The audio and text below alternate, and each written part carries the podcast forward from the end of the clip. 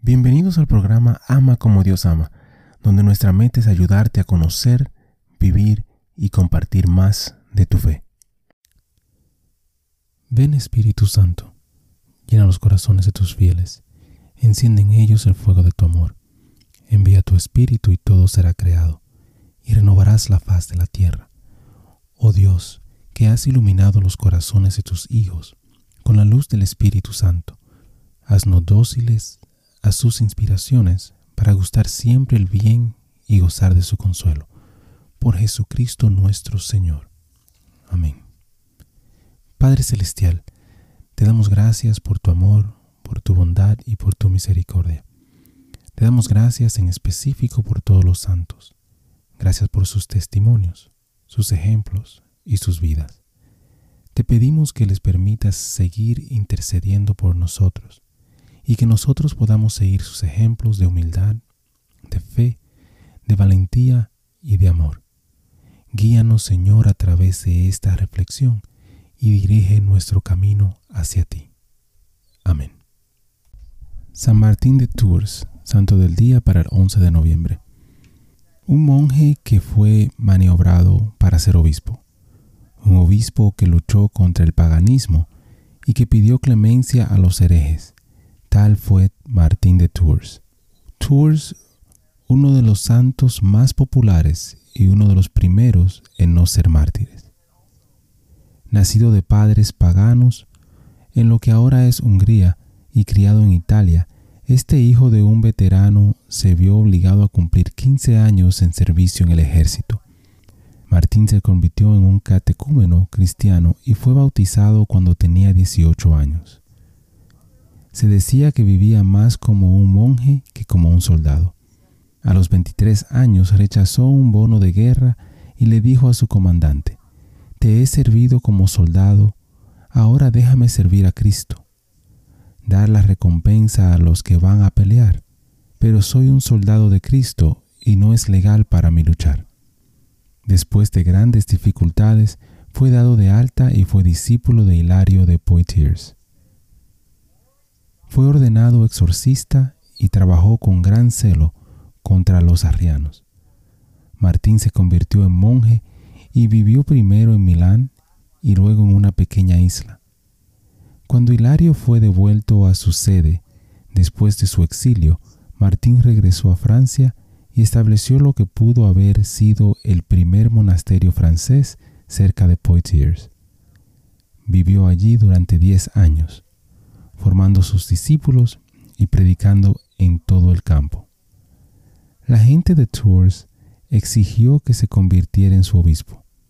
Martín fue atraído a esa ciudad por la necesidad de una persona enferma y fue llevado a la iglesia, donde a regañadientes se permitió ser obispo consagrado.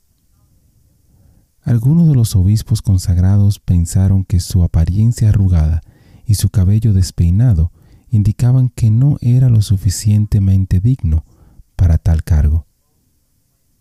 Junto con San Ambrosio, Martín rechazó el principio del obispo Itacio de matar a los herejes, así como la instrucción del emperador de tales asuntos.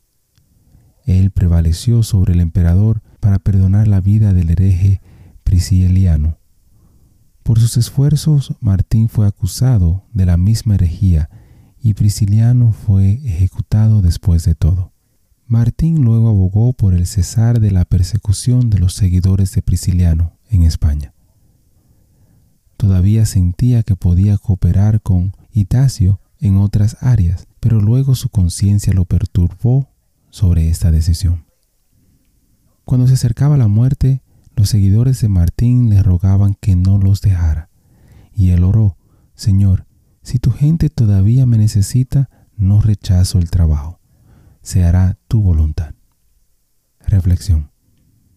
La preocupación de Martín por la cooperación con el mal nos recuerda que casi nada es blanco y negro. Los santos no son criaturas de otro mundo, se enfrentan a las mismas decisiones desconcernantes que nosotros. Cualquier decisión de conciencia siempre implica algún riesgo. Si elegimos ir al norte, es posible que nunca sepamos qué hubiera pasado si hubiéramos ido al este o este o al sur. Eliminar a todas las situaciones desconcernantes no es la virtud de la prudencia. De hecho, es una mala decisión porque no decidir es decidir. Hermano y hermana, te invito a pedirle a Dios que te acompañe en cada decisión que tengas que tomar en tu vida. Bendiciones. Gracias por compartir y participar en esta reflexión con nosotros. Te invito a suscribirte al canal y a compartir la reflexión si piensas que puede ser de bendición para alguien más. Que Dios te bendiga y te ayude a ti y a tu familia. Muchísimas gracias por escuchar el episodio. Eh, te pido y te invito a que si te gustó el programa, si te gustó el episodio, si te gustó eh, la charla, que lo compartas. De igual manera te pido y te, te ruego que ores por nosotros, que ores por este ministerio. Y que si te gusta también que puedas buscar en nuestra página, visita nuestra página amacomodiosama.com, nuevamente amacomodiosama.com, para encontrar artículos, canciones y oraciones, las cuales espero en Dios que te ayuden a conocer, a vivir y a compartir tu fe. Bendiciones, que Dios te acompañe hoy y siempre.